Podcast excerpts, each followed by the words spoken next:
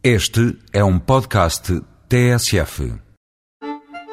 Faço com antecedência a primeira chamada para um evento único que irá decorrer de 24 a 26 de outubro, em Beja.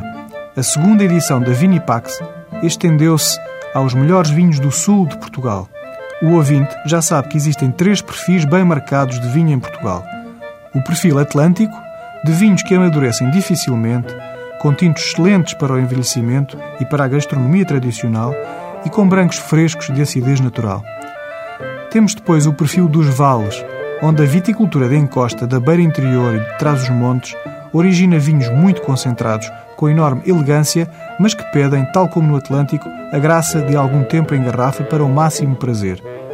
Em contraponto com estes dois perfis, temos os vinhos do Sul, muito golosos, redondos e expressivos desde o nascimento.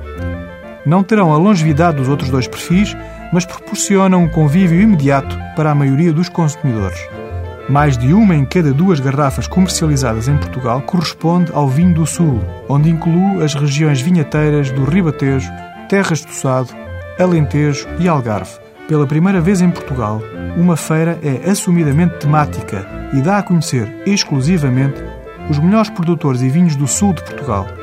A reserva das datas de 24 a 26 de outubro em Beja pode ser celebrada com o tinto regional alentejano Herdade Grande, reserva de 2005. Como vinho diário, experimento o tinto casaleiro reserva Cirá, um regional ribatejano de 2006. Até para a semana com outros vinhos.